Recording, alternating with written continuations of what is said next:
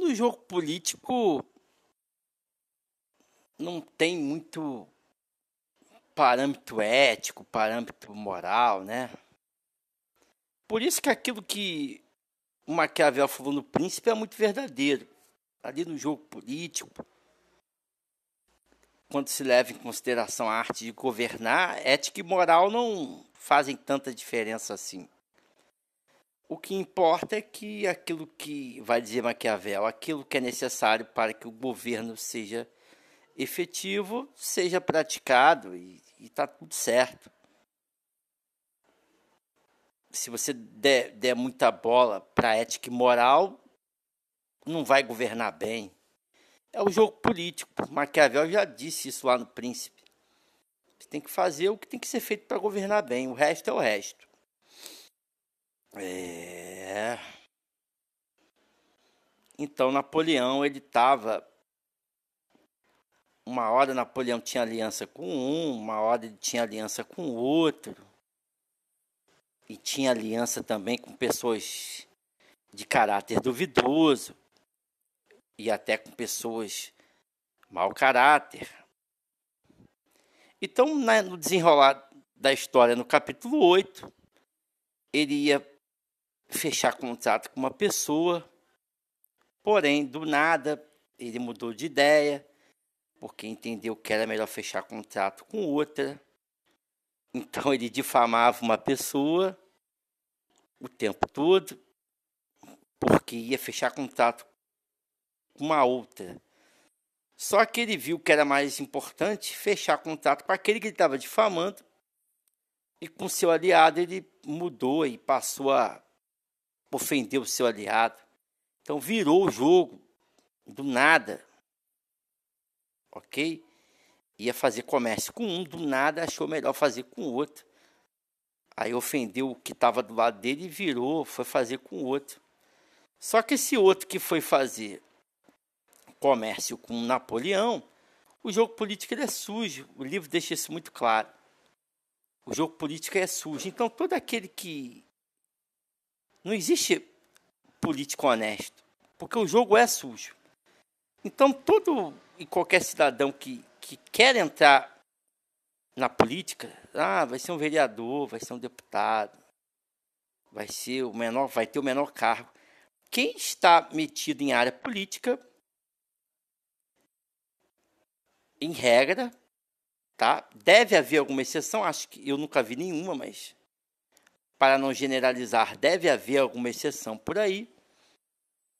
Mas aquele que entra no jogo político também é sujo, porque o jogo político é sujo. Então, se você entra lá, é porque em alguma medida você se identifica com aquela sujeira e você também é sujo. Você entra na sujeira porque, por mais que você não admita, há sujeira dentro de você. Então, todo político, sem exceção, Vou ser radical. Todo político, sem exceção, não presta. Porque a política não presta.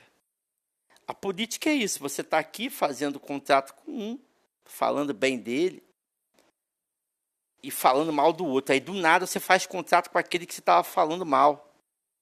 E aquele que você estava de bem, ele vira seu inimigo. Do nada. E não tem muita explicação. É isso que aconteceu aqui na história.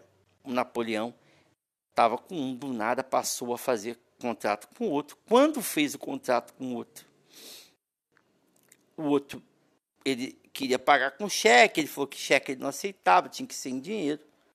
Então ele pagou em dinheiro, só que o outro era muito esperto. Pagou em dinheiro falso. Pagou em dinheiro falso. Quando Napoleão percebeu que tinha tomado um golpe e tinha sido passado para trás, ficou furiosíssimo, já estava preparando ali os animais para uma nova guerra. E do, do nada houve uma certa uma nova guerra. Esse camarada que enrolou Napoleão invadiu a granja com uma quantidade de humanos, né, uma quantidade de gente bem grande, armada. Começaram a tirar os animais, muitos animais morreram. E aconteceu uma coisa que ninguém esperava que acontecesse. jogaram lá explosivos no moinho de vento. E esse moinho de vento que demorou aí dois anos, dois anos para ser construído, ele foi para o chão, foi por água abaixo. Botaram ali bomba dinamite, explodiu tudo, acabou o moinho. Acabou-se o sonho de novo. Acabou-se o sonho de novo. E aí a guerra aconteceu, apesar dos pesares, quando os animais viram que o moinho estava no chão, eles sentiram ali um desejo de ódio, de vingança, e partiram para cima dos humanos, e no final da história, mais uma vez venceram a guerra. Os animais venceram de novo, claro que dessa vez é, uma boa parte dos animais morreram, o que foi muito triste, foi muito prejudicial, não tem mais moinho de novo. Aquele moinho lá de duas camadas já era. E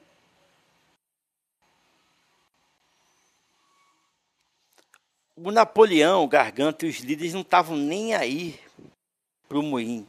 O moinho ele era muito importante para os bichos. O moinho era muito importante para os bichos, mas o Garganta e o Napoleão eles não estavam muito preocupados com o moinho, não. E falaram assim: ah, que... explodiram aí, depois a gente faz outro. Até porque os porcos só mandavam, né? Quem trabalhava era, era os animais que ralavam, né? Que se fudiam. Os porcos só mandavam, só coordenavam. Eles falaram assim: ah, acabou aí o moinho, mas o que importa é que a gente ganhou. O que importa é que gente ganhou a guerra. O que importa é que gente ganhou a guerra. É isso que importa. Moinho, depois a gente. Depois a gente resolve, depois a gente dá um jeito e vai ficar tudo bem. Ok? É...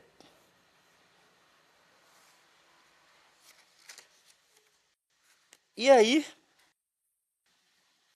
a história segue para frente, ela segue se desenvolvendo.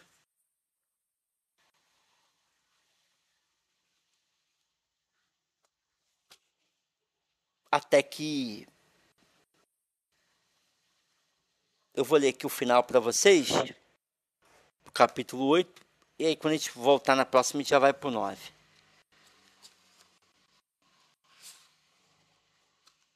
Alguns dias mais tarde, no entanto, Maricota, lendo os sete mandamentos, notou que havia outro mandamento, mal lembrado pelos animais. Todos pensavam que o quinto mandamento era nenhum animal beberá álcool, mas haviam esquecido duas palavras. Na realidade, o mandamento dizia: nenhum, nenhum animal beberá álcool em excesso. Então a história foi para frente, o garganta foi pego lá no flagrante, ele estava lá com a brocha na mão, alterando de novo as leis. A gente já falou sobre a alteração das leis, e agora a lei mudou de novo. Né? Pode beber álcool, só não pode beber álcool em excesso.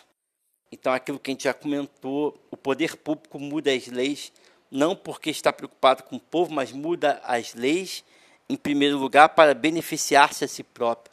Toda mudança de, de lei é um benefício para o próprio governo.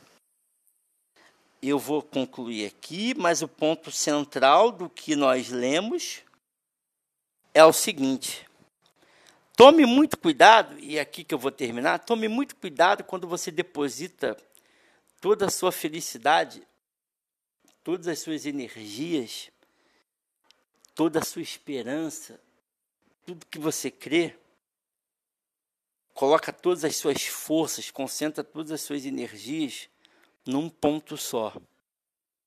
Porque quando esse ponto cai por terra, quando esse ponto é destruído, a sua vida cai junto. O próprio Baltazar Graciano nós estudamos na, na, em, em outra oportunidade, no passado, ele fala isso, que você nunca deve colocar todas as suas forças numa coisa só, num empreendimento só. Porque se o empreendimento ruir, toda a sua vida vai ruir junto. Os animais levaram muito a sério o moinho de vento, muito a sério. Depositaram força, esperança, trabalho, muito tempo, muito sacrifício. Apostaram todas as fichas no moinho de vento. O moinho de vento foi destruído com bombas, explosivos, dinamite. E de novo o sonho foi por água abaixo, porque todas as fichas foram depositadas nisso. O próprio cavalo, o próprio cavalo, o, o, o Sansão, pensou assim: caramba, eu não tenho mais idade para construir moinho de vento. Agora, porque o, o Garganta falou: ah, não, a gente constrói outro, você é mole para gente. Aí, o, aí o, o Sansão falou assim: poxa, mas eu não tenho mais idade para construir. Eu não tenho mais idade para construir, estou cansado. Então, cuidado quando você coloca todas as suas forças num projeto só. Porque se o projeto ruir, a sua vida vai ruir junto.